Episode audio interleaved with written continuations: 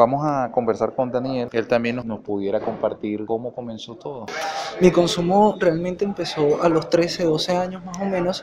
Empezó más que todo en el liceo. Empezó cuando, eh, más que todo, yo tenía clases eh, en las tardes y en las mañanas. Cuando nosotros salíamos a comer, en realidad yo nunca salía a comer realmente un almuerzo eh, como todas las demás personas en mi, en mi salón. Yo salía a beber alcohol, que para nosotros es una droga. Salía a rumbear, a beber alcohol, a hacer ciertos tipos de situaciones y después llegaba a clases totalmente borracho, totalmente ebrio. Los profesores se dan cuenta, pero absolutamente nadie me decía nada. Pues. Después eh, al tiempo empecé a consumir eh, drogas ilícitas, una cierta cantidad de sustancias eh, ilícitas que estaban dañando mi organismo y mi estado mental más que todo. Al principio era totalmente una nube de color de rosas, o sea, yo pensaba que era lo mejor del mundo, que podría disfrutar todo con drogas, que nada era totalmente diferente, sino muchísimo mejor que yo podía estudiar con drogas, que había encontrado la, la, solución a todos mis problemas, con eso podía evadir cualquier problema que tuviese en mi casa, con cualquier problema en el colegio, cualquier cosa que me molestara o me perturbara. A medida que pasó el tiempo, eh, se fue despejando un pelo de esa nube rosa y se convirtió en una nube gris. Al principio yo de verdad que estaba encantadísimo con, la, con las drogas eh, podía comer, disfrutaba la comida con drogas, eh, podía vacilar, tenía relaciones sexuales con chamas totalmente bellas, hermosas, pero vi que en realidad en mi, mi, consumo empezó como en, en picada, cuesta abajo. Llegó un momento en el que totalmente se convirtió en un infierno. Para consumir eh, eso no es gratis, uno paga, ¿verdad? ¿Cómo, cómo era eso? ¿Cómo, cómo se lograba eh, obtener recursos para poder comprar eso? No, yo por lo general siempre hacía cierto tipo de cosas para consumir drogas. Sobre todo nunca fui ladrón de calle, siempre fui ladrón de casa como quien dice, o sea, yo siempre le robara dinero a mi mamá. Eh, eh, abría sus cuentas bancarias, le quitaba la tarjeta de crédito, le quitaba las tarjetas normales. O sea, hacía cierta cantidad de cosas que no, no debía hacer y estaban mal vistas dentro de la sociedad. Por lo general, muchas de las mujeres eh, son, se prostituyen por cierta cantidad de drogas. Eh, los hombres no mucho, pero sí se suele ver dentro de los grupos que hay hombres que se han prostituido por cierta cantidad de, drogas. Eh, también llega un momento en el que tú tienes posibilidades también de consumir en ciertas áreas eh, dando droga, por lo menos existen cosas que se llaman crash house, que más que todo son, son como lo describe la, su, propia, su propia frase, o sea, son casas de, de droga, de, de, piedra.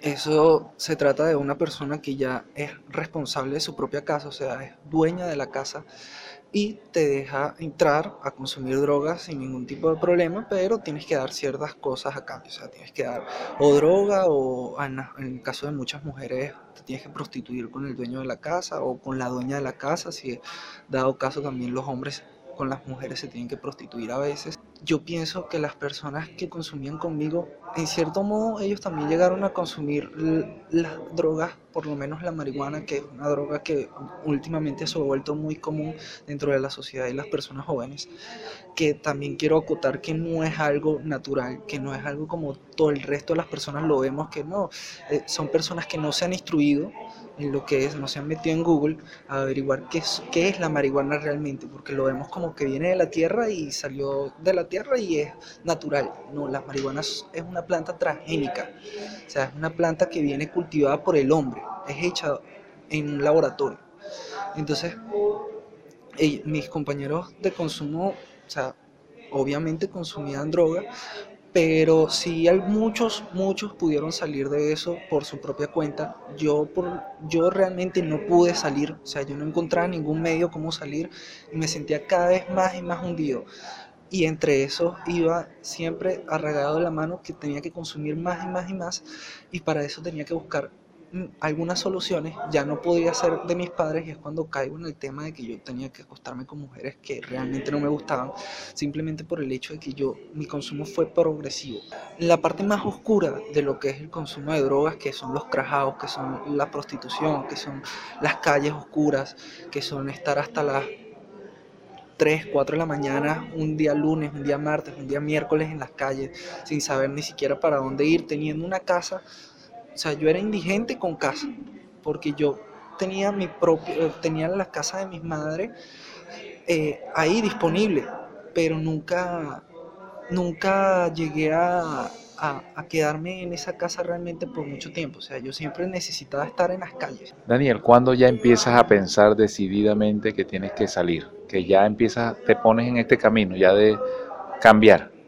Como a los 16 años cuando me empecé a ver con gente que yo no realmente no quería estar cuando me vi en ese mundo de que yo estaba acostándome con personas por dinero, estaba metiéndome en crash house, estaba en patrullas de la policía cada rato, eh, más de una vez me intentaron meter preso también.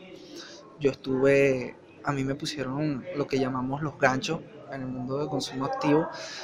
Eh, yo estuve en jefatura por muchísimas veces y una vez casi lo intentan meter preso si, si no es por mi familia que me, que me saca de ese mundo, pues, realmente. Eh, yo por lo general siempre buscaba la forma de evadir mi realidad. Primero porque yo soy una, una persona que nunca tuvo a su padre.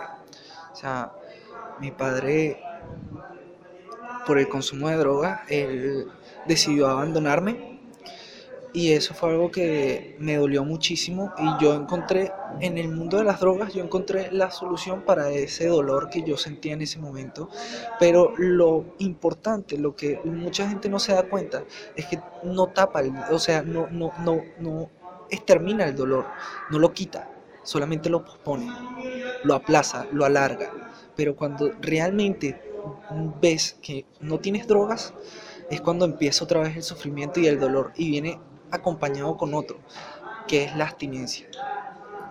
¿Cómo te ha ido acá en, el centro, en ese proceso de, de tratar de, ir construyendo esa salida?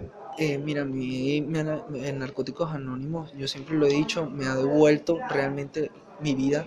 O sea, yo soy una persona ahorita que estudia, que trabaja, que tiene su, su pareja, que hoy por hoy vivo solo hasta en mi propia, en mi propia casa. Eh, tengo ciertas bendiciones que me ha dado un poder superior, como cada quien dentro de los grupos de DNA lo concibe. Esas son las dádivas que me ha dado el, programa de Narcóticos Anónimos. Me ha devuelto realmente la vida. Hoy, hoy tengo sueños, los cuales en el consumo activo yo nunca tuve. Las drogas a mí me habían quitado hasta el mayor pensamiento hacia, unos, hacia un futuro. Yo nada más pensaba era en el hoy de el consumo de drogas vuelvo y lo repito, cómo obtenerlas, cómo consumirlas y el modo de conseguir más. Mi vida se había vuelto en torno al consumo de drogas. Algo, algo que decir ya para cerrar el conversa que quisieras expresar. Que yo realmente pienso que cualquier persona que quiera unirse a nosotros con el simple hecho de querer parar su consumo de drogas, para nosotros es más que suficiente.